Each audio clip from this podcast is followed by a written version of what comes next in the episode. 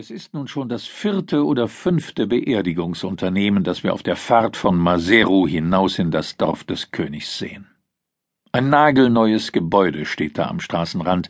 Die Wandfarben und die Aufschrift Funeral Service sind noch frisch. Das ist die am schnellsten wachsende Industrie in Lesotho, sagt Tabiso Motsusi. Er sagt es scherzhaft und lacht weil er merkt, dass den Besucher ein Gefühl der Trostlosigkeit beschleicht.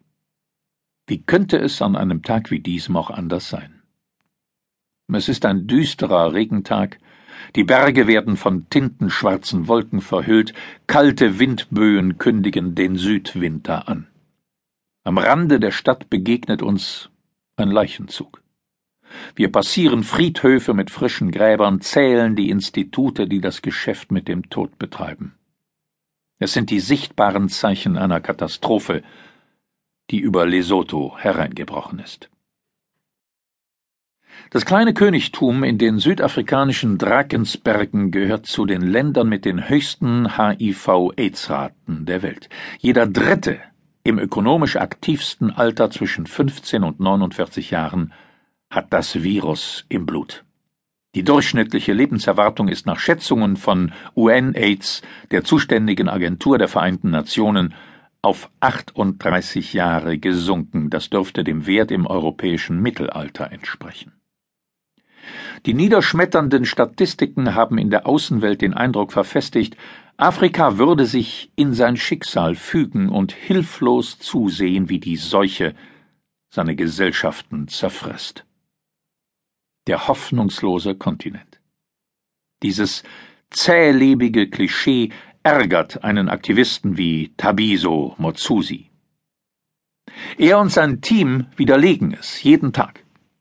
So wie an diesem trübseligen Morgen fahren sie seit Jahren von der Hauptstadt Maseru hinauf in die Bergdörfer, um die Menschen über AIDS aufzuklären.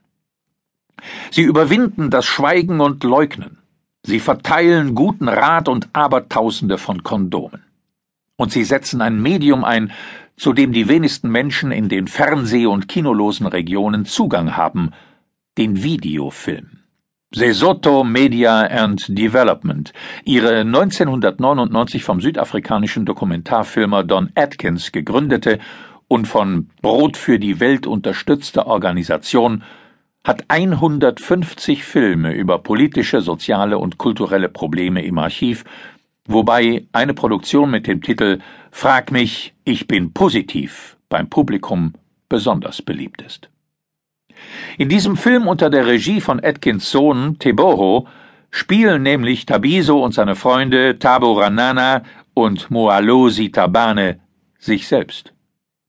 Drei junge HIV-positive Männer, die freimütig, provokativ und humorvoll über ihre Krankheit reden.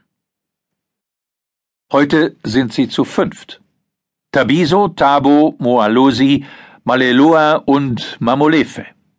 Und das Ziel ihrer Mobile Video Unit heißt Mazing. Es ist das Heimatdorf des Königs. Rundhütten mit Reddächern, saftige Viehweiden der Palast des Monarchen unter steilen Felsabstürzen, von denen ein Wasserfall herunterrauscht. Der Ort wirkt wie ein Idyll aus dem alten Afrika, wenn da nicht diese unheimliche Stille wäre.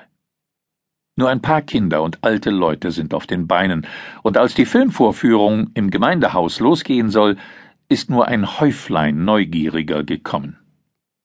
Heute finden gleich zwei Beerdigungen statt und alle sind hingegangen. Entschuldigt sich der Dorfobmann. Wieder zwei AIDS-Opfer. Wieder zwei junge Leute, die die Seuche geholt hat. Aber das finden wir erst später heraus. Der Obmann verschweigt es. Er schämt sich. Zwei Stunden später sitzen dreißig Zuschauer in der zugigen Halle und verfolgen den Kurzfilm A Miner's Tale. Es geht um Wanderarbeiter aus Lesotho, um Lohnsklaven, die in südafrikanischen Goldminen schuften und nicht nur Geld, sondern auch tödliche Viren heimbringen. Aber die Leute von Mazing überzeugt diese Botschaft nicht. Die Krankheit ist aus den reichen Ländern gekommen, meint ein Greis, der sich in eine dicke Wolldecke gehüllt hat. Sie ist